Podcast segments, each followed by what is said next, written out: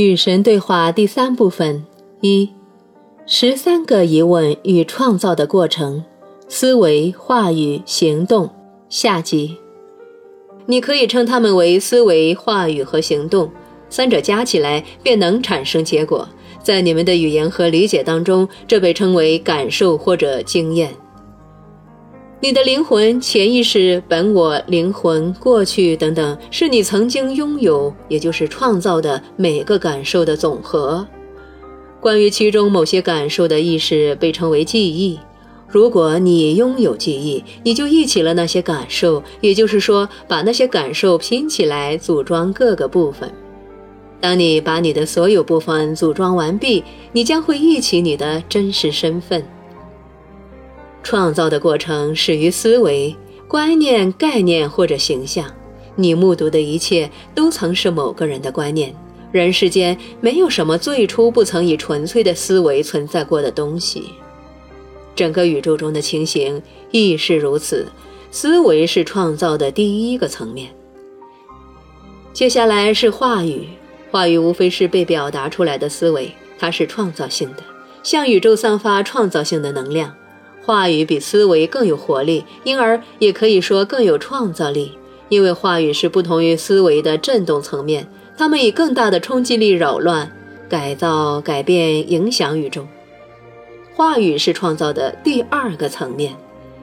接下来是行动，行动是移动的话语，话语是被表达的思维，思维是已形成的观念，观念是相聚的能量，能量是被释放的力量。力量是存在的元素，元素是神的粒子，是整体的部分，是一切的本质。始于神，终于行动。行动是创造中的神，或者被惊艳到的神。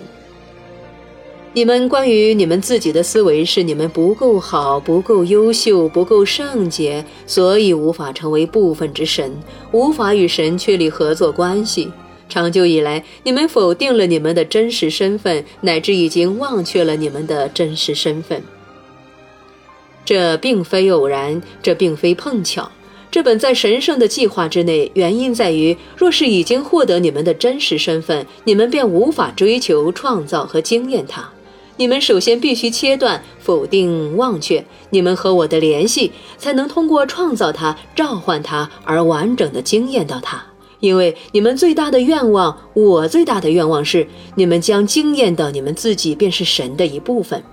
因此，你们处在通过每时每刻创造新的你们自己而惊艳你们自己的过程中，我也是如此。通过你们，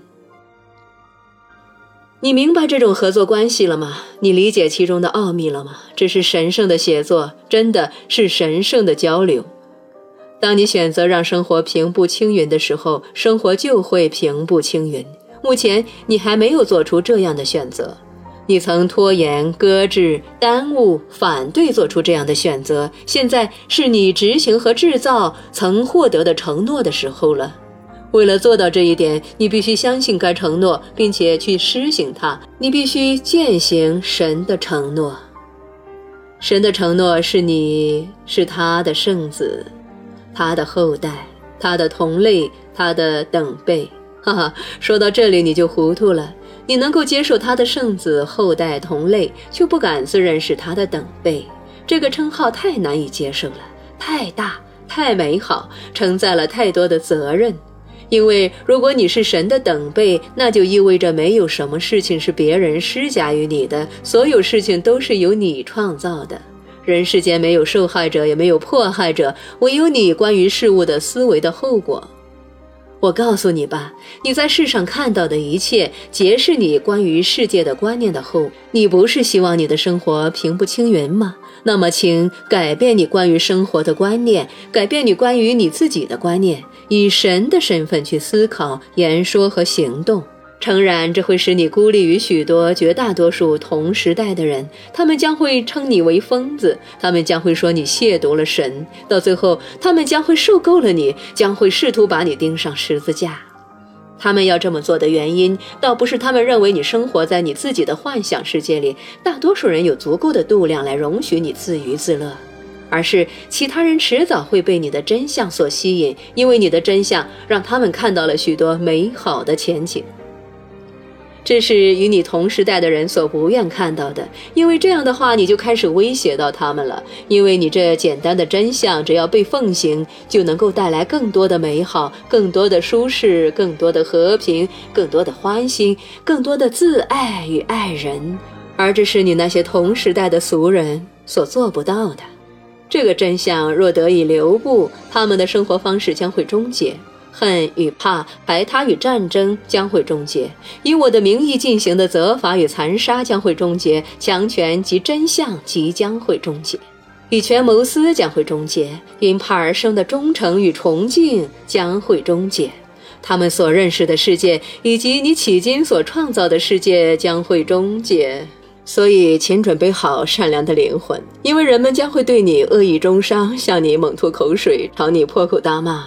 令你众叛亲离，最终他们将会以各自的方式控诉你、审判你、责罚你，而所有这些将会始于你接受和施行你的神圣事业、实现自我那一刻。那么，为何要那么做呢？因为你不再关心俗世对你的接受或称许，你不再满足于他所带给你的东西，你不再欣许于他给予他人的东西，你想要疼痛停止，苦难消失，幻象终结。